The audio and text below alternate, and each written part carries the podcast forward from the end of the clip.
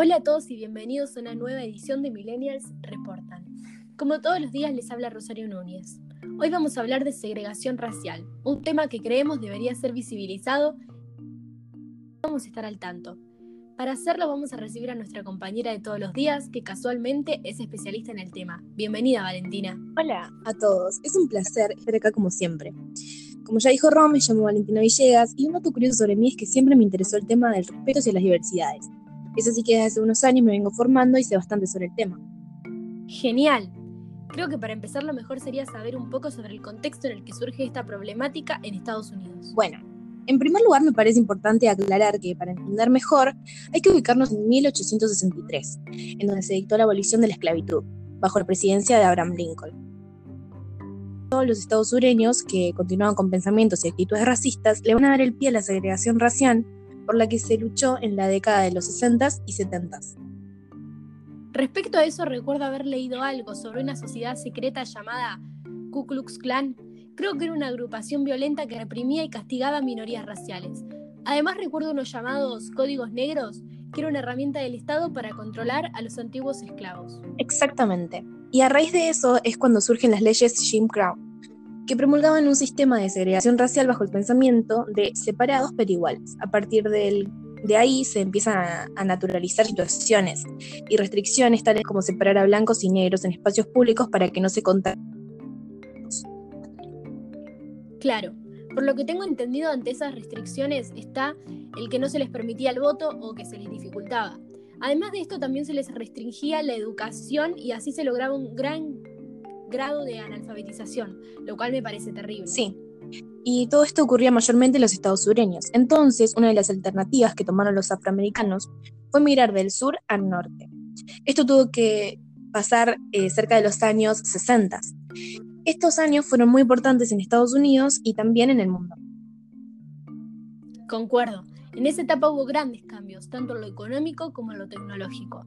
Todo eso permitió que las personas puedan vivir mejor, aunque no todo fue tan perfecto debido a los conflictos que se presentaban.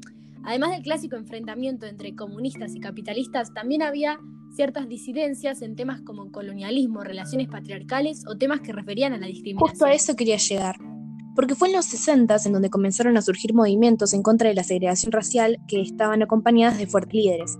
Un ejemplo es una manifestación a favor del trabajo digno y la libertad para los afroamericanos liderada por el activista Martin Luther King. Gracias a esta protesta se logró que el, que el Congreso aprobara la ley de derechos civiles que prohibía la discriminación. Yo sabía que al traer este tema al programa iba a surgir el nombre de Luther King. Por eso preparé una cita que me parece destacable, en la que él desarrolla que la humanidad no puede continuar trágicamente atada en la noche sin estrellas del racismo y de la guerra. Algo que también destaco es el papel de la televisión que mostraba de forma explícita la represión a minorías, haciendo que la gente tome conciencia y que se sumen a las luchas. En relación con esto podemos citar a Mandela con la siguiente frase, Nadie nace odiando a otra persona por el color de su piel, o de su origen o su religión. Me gustaría saber cómo lo interpretas vos, Ro. Gracias por preguntarme. Me parece que la intervención y el escuchar distintas opiniones suma mucho a la hora de hablar de temas tan controversiales.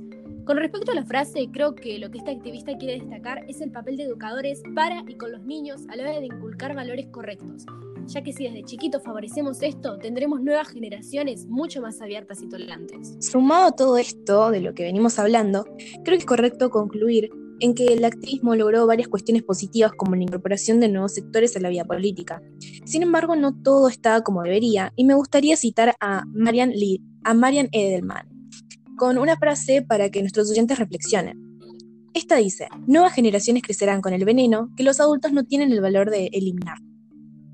Exacto. Y ya para ir cerrando, me gustaría destacar la importancia de estas manifestaciones en la historia, debido a que son las que impulsan la eliminación de estos pensamientos o ideologías que ejercen discriminación y marginalización que puede ocasionar graves daños en las víctimas. Además, transmiten un mensaje sobre el, el incentivo de luchar por ideales en los que cada uno cree, siempre y cuando tenga como respuesta algo positivo. Se nos anima a luchar por lo mejor para los nuestros.